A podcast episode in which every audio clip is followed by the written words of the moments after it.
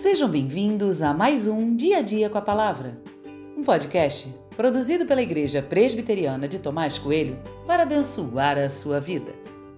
O título de hoje é A Realidade da Cruz e tem por base o texto de Jó 17, 2, que diz: Estou cercado de zombadores e os meus olhos são obrigados a contemplar as suas provocações.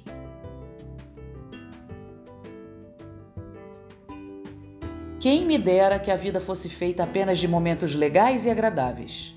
Mas a realidade é outra. Temos que lidar com momentos ruins e muito difíceis. E não há outra saída. Precisamos aprender a lidar com isso. A minha primeira questão é o tempo.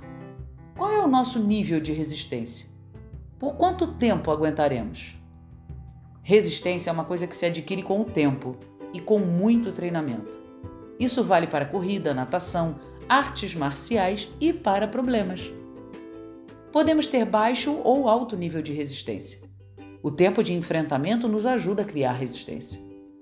A segunda questão que me vem à mente é sobre não poder fazer nada.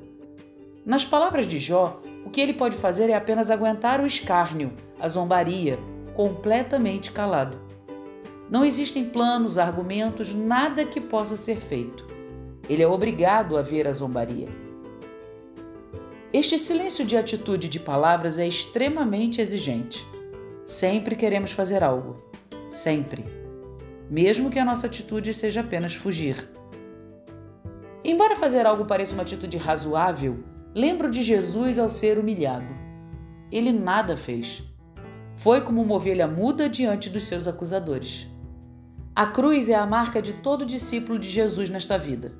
Aprender a lidar com as zombarias com alta resistência é uma lição importante para todos nós. Afinal, para aqueles que seguem o Cristo com o coração sincero, a perseguição será uma realidade. O que precisamos fazer é apenas nos preparar.